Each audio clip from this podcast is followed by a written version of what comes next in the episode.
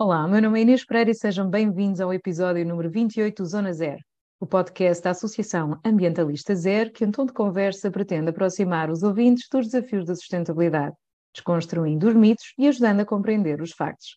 Ambientalistas para o Cidadão Comum são episódios quinzenais que descomplicam o falar sobre ambiente e prometem criar um impacto positivo na mudança de comportamento. Neste episódio, vamos olhar para as mercadorias de comércio global, as commodities.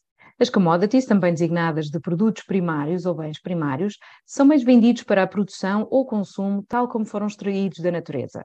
Estamos a falar do petróleo, carvão, minérios, madeira, mas também produtos agrícolas, como o trigo, o cacau, o café ou o algodão. E à medida que as economias dos países de origem destes bens se integram no mercado global, a poluição e a destruição da biodiversidade e dos recursos naturais, bem como a violação de direitos humanos, aumenta. Só para ter uma ideia deste impacto, estima-se que entre os anos 2000 e 2010, por exemplo, o gado bovino, a soja e o óleo de palma tenham sido responsáveis por 40% da desflorestação tropical. Por isso, são várias as questões que se levantam. Como se ligam as commodities ao nosso consumo cotidiano? E como impactam ecossistemas e comunidades em todo o mundo? Perante este cenário, o que pode ser feito ao nível da União Europeia e de Portugal? E estarão estas partes a lutar por um comércio global justo? Para nos ajudar a desconstruir este tema, vamos estar à conversa com o Nuno Forner, que regressa ao nosso podcast. Sem mais demoras, Nuno, arranca agora então o novo episódio do podcast Zona Zero. Bem-vindo de volta. Olá, Inês. Para começar, e como já é hábito no podcast, vamos já direito ao, ao assunto, até porque já falámos de commodities num episódio mais no início da, da temporada. Uh, por isso, e agora concretamente, estará Portugal uh, e também a União Europeia, estarão estas duas partes a lutar por um comércio global justo?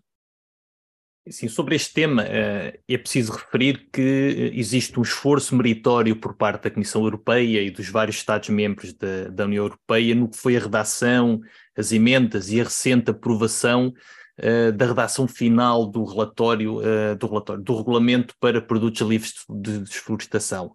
Com este uhum. regulamento, uh, é, torna-se evidente que a União Europeia assume a sua responsabilidade pelas consequências do seu consumo Uh, este é um regulamento que é ambicioso, é algo sem precedentes a nível mundial, com um imenso potencial caso venha a ser devidamente implementado.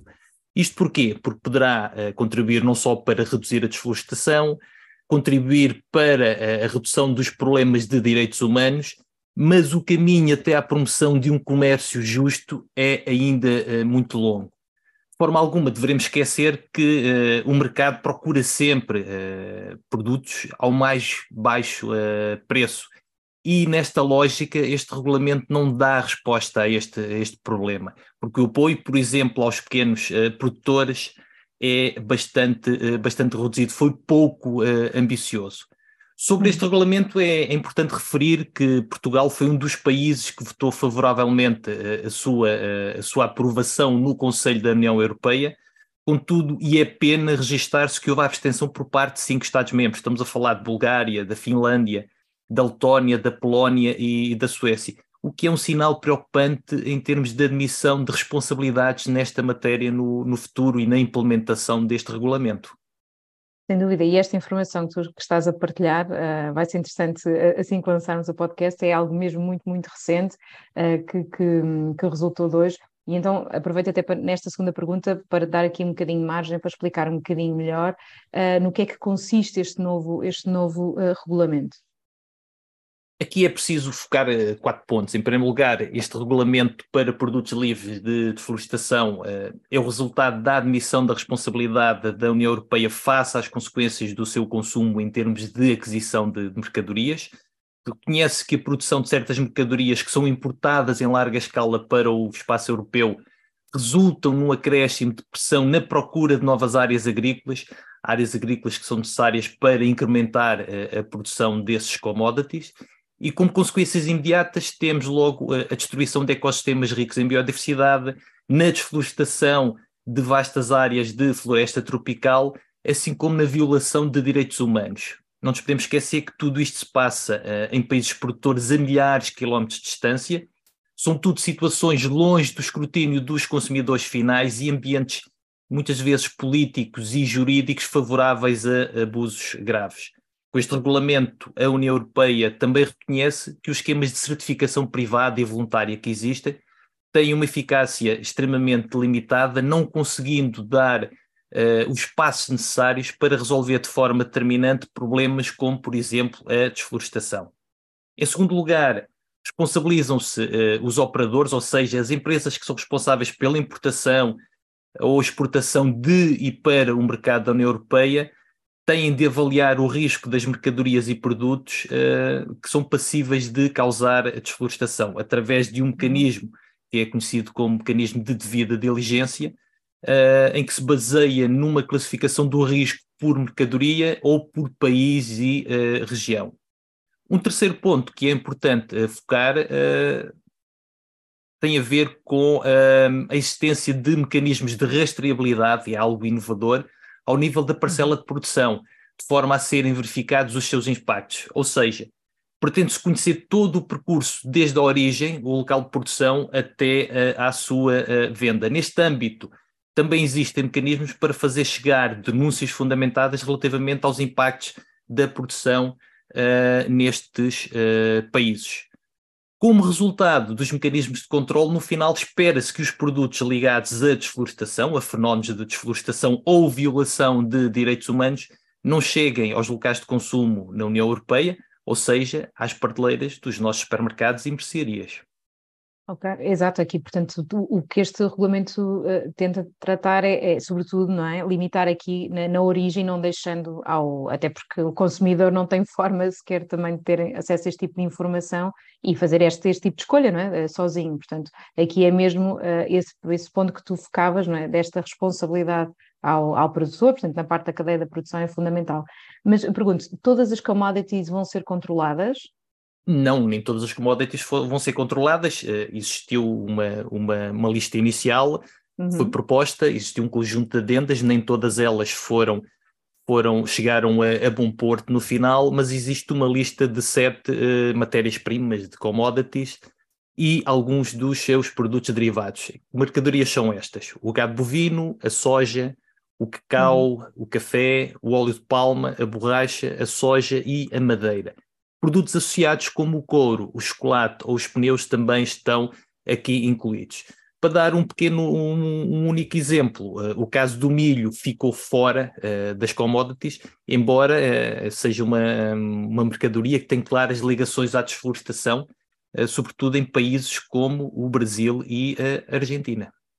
Uh, e, Nuno, consideras que esta lista é muito curta no que diz respeito à sua ambição inicial? Não parece-me que é uma boa lista de, uhum. de partida, de partida inicial. esta lista, pois, também é passível de revisão, por isso uhum. nada. que espera-se que depois também se vá incrementando e que se consigam então encaixar outras commodities como por exemplo o milho, não é? que tem também sim, sim, elevado sim. impacto. Ok. E o, o, este, este, regulamento poderá então resolver uma grande parte dos problemas relacionados um, com, com, com, as, com as commodities que, que, já, que já estavas a falar, não só, não só esta, esta parte do impacto sobre os direitos humanos, mas também sobre, sobre a, a desflorestação. Espera-se que já possa ser a, a, a grande resposta, ou resolver a grande parte? É assim, de forma alguma isto vai ser uma solução final, mas uhum. certamente vai dar um contributo importante em termos de diminuição de desflorestação. No âmbito do, do regulamento, uh, não permite atacar de forma decisiva questões de direitos humanos ou os efeitos nas economias dos, uh, dos países uh, produtores, nomeadamente a questão uhum. da sobredependência da exportação determinada da mercadoria ou, ou conjuntos de mercadorias. Um, e, por outro lado, a causa na raiz de muitos dos processos da de, de, desflorestação ficam, uh, ficam de fora. Nós, quando estamos a falar de desflorestação, este regulamento foca muito a desflorestação ao nível de florestas uh, tropicais, mas há aqui uma uhum. grave omissão que é deixar de fora ecossistemas como o El Chaco ou, ou, ou Cerrado, que já estão a sofrer pressões enormes, especialmente ao nível do agronegócio, focado na produção de bovinos, produção de soja, produção de milho, e o que se assiste é que a inclusão do, do que se designam de outras uh, terras uh, florestadas ficou fora desta primeira versão uh, aprovada, de futuro eventualmente será, será incluída, no entanto o tempo vamos ter de esperar até esta inclusão. E é tempo que está a contar em termos de impacto sobre estes um, ecossistemas. Sabemos que no prazo de um ano terá de ser avaliada por parte da, da Comissão a inclusão das outras áreas uh, florestadas, por isso resta, resta esperar, uh, continuarmos a acompanhar uh, o tema e efetuar pressão para que verdadeiramente estes ecossistemas possam ser ou vir a ser protegidos pelo uhum. regulamento. Por outro lado, há que enfatizar aqui três pontos que esta legislação não esconde um certo um, eurocentrismo ao não escrutinar suficientemente os impactos que, que os Estados-membros, uh, especialmente os grandes produtores florestais, têm e tiveram nas, uh, nas florestas europeias. Não nos podemos esquecer que na Europa já não existem praticamente florestas, uh, florestas tropicais e é algo que é bastante preocupante. Por outro lado, eh, este, esta regulação do mercado da União Europeia não garante que não sejam formadas duas cadeias de abastecimento, que é sempre aquela preocupação, nós passarmos a ter uma cadeia limpa, que é a cadeia que vai abastecer a União Europeia, e termos uhum. uma cadeia suja que vai abastecer os outros, os outros países em que o grau de exigência é muito menor ou uh, simplesmente não um, ehm, existem. Outra questão também importante é as novas exigências poderão beneficiar os maiores operadores e produtores em detrimento dos mais pequenos, porque uh, esses poderão não ter a capacidade suficiente para implementar todo o conjunto de requerimentos e vão ficar excluídos do mercado um, europeu. No sentido de resolver este último uh, problema, existe ali uma figura das parcerias que infelizmente não está suficientemente desenvolvida nesta fase. O impacto nos pequenos produtores, nos pequenos operadores e nas comunidades locais deverá ser avaliada cinco anos após a entrada em vigor do uh, regulamento. Não nos podemos esquecer, o regulamento vai entrar em vigor uh, daqui a sensivelmente 18 meses, mais 5 anos, estamos a, a falar de um, uh, de um espaço temporal bastante grande, uh, claro. grande, para efetuarmos qualquer uh, alteração significativa. Claro, claro, e a este nível estas, esta parte fica completamente, quer dizer, fica, fica mais, mais vulnerável, não é? Portanto, no espaço de cinco anos é mesmo muito, muito tempo, não é? Um, Nuno, quais são os maiores desafios não é, eh, que, que, que, a implementação deste, deste, deste regulamento não é, também enfrenta num, num futuro próximo?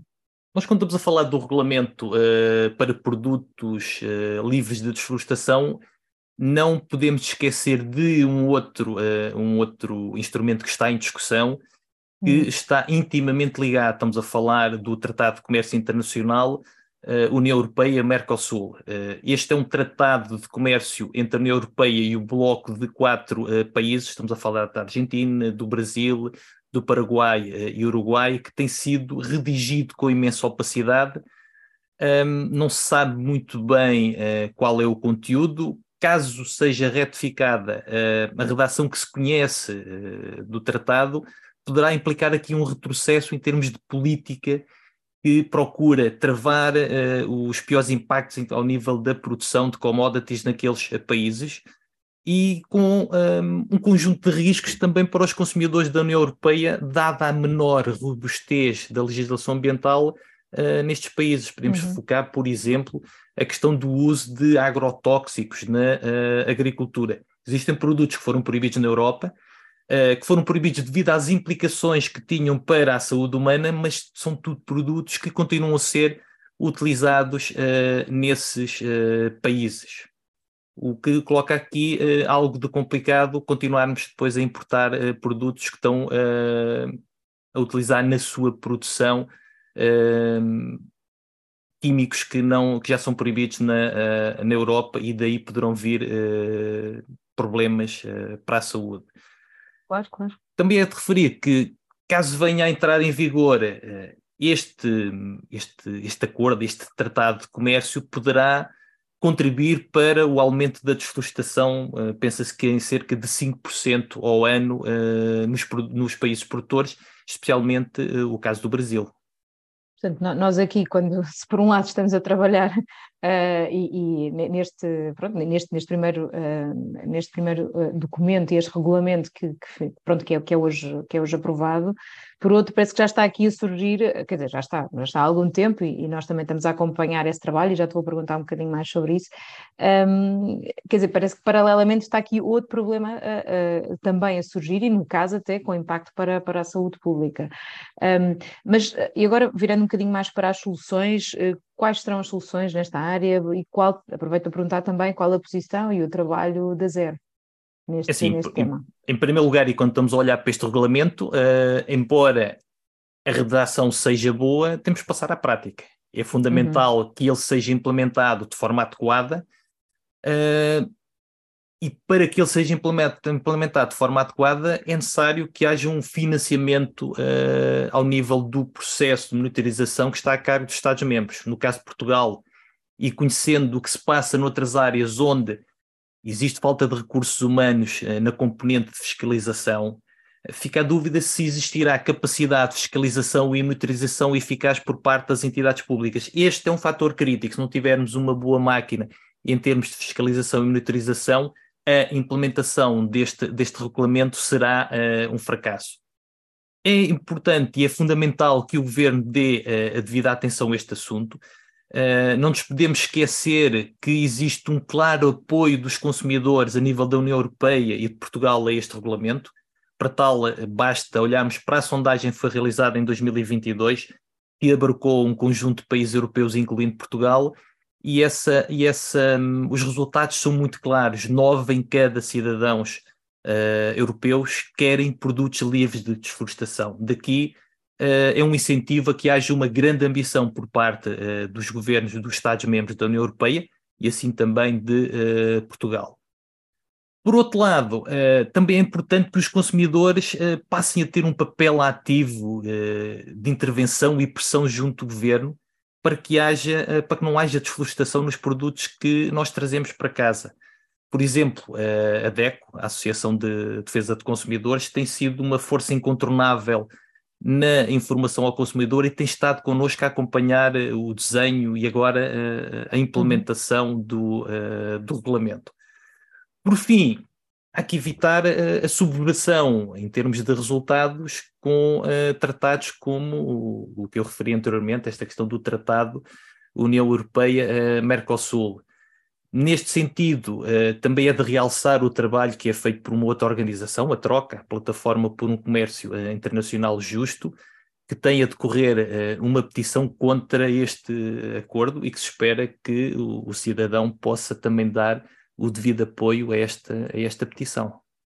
Sem dúvida, e aproveitamos para, e aproveito também para deixar eh, esta nota que, que nos, nos comentários, no descritivo do episódio, também deixaremos o, o, link desta, desta informação para que possam aceder mais, mais facilmente. Uh, Nuno, este, este episódio é, foi o 2, é um episódio quase cápsula, não é? Portanto, muito mais, eh, mais curto que o habitual, um, até porque aqui a oportunidade foi também de fazermos algo uh, de resumo, um bocadinho dedicado também, uh, dada a, a votação que, que, que, decorreu à data da gravação.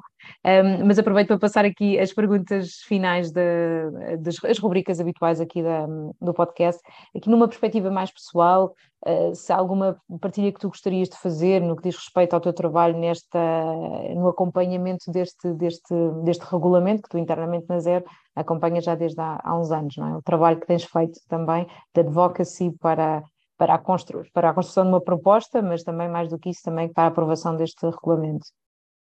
Assim, em concreto e, e, no âmbito deste, da, da, discussão deste, deste regulamento, um, foi gratificante, de certa forma, verificar que na votação do documento todos os uh, eurodeputados portugueses votaram favoravelmente independente, independentemente da, da, ideologia política que, que, defendem, e foram, de certa forma, ao encontro da importância que uh, os cidadãos europeus e os cidadãos também uh, portugueses dão um, a, a, esta lei. Por isso foi algo extremamente gratificante e que nem sempre conseguimos encontrar este consenso em volta de temas tão relevantes para o futuro, o futuro do, do ambiente.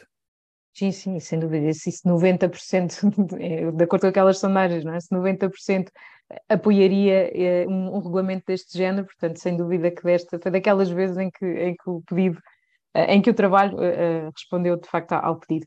E uma, e uma dica para, para quem nos ouve, para os nossos ouvintes, de grande impacto, zero esforço, que possas partilhar relacionada com este tema. Eu aqui sugeria um, um pequeno passo que é juntarem-se organizações de, de, consumidores e a partir daí eh, apoiar a proteção dos direitos do, dos consumidores, nomeadamente eh, ao nível do direito à informação sobre os efeitos do seu consumo. Seria extremamente importante existir informação clara e concisa relativamente ao impacto de todos aqueles, aqueles produtos que nós diariamente adquirimos nos nossos uh, nos supermercados o exemplo, a DECO, eh, que é a maior organização de consumidores nacionais que tem uh, trabalhado uh, com a Zero, nomeadamente no acompanhamento deste uh, regulamento.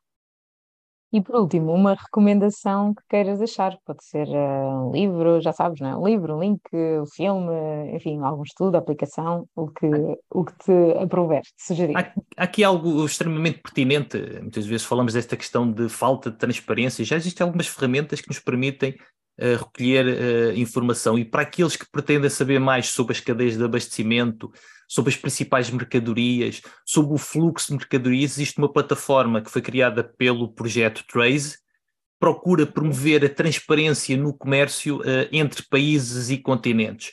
Os dados que aí podemos consultar dão uma ideia sobre os principais operadores, as principais empresas que gerem o fluxo de commodities, as relações comerciais entre os diferentes países e os fluxos também entre continentes. É uma ferramenta em constante uh, atualização que tem informação muito pertinente e poderá ali clarificar um pouco a origem dos produtos, de alguns produtos, de algumas commodities que nós adquirimos nos uh, supermercados diariamente. Muito obrigada pelo teu, pelo teu regresso ao, ao podcast e por esta por este resumo também aqui do, do estado deste, deste, no caso da aprovação deste regulamento. Uh, espero que tenhas gostado também. Obrigado, gostei, gostei imenso de, de regressar e, e contribuir um pouco mais para a clarificação destes temas. Que bom. E desse lado que nos ouve, esperamos que tenha gostado também do episódio de hoje, deixando convite para partilhá-lo entre amigos, familiares e nas suas redes sociais. Para garantir que houve o próximo episódio assim que sair, ative as notificações no aplicativo em que nos ouve. Se há algum tema que gostaria que abordássemos, envie-nos um e-mail para 0.0.ong ou uma mensagem através das redes sociais. Até breve.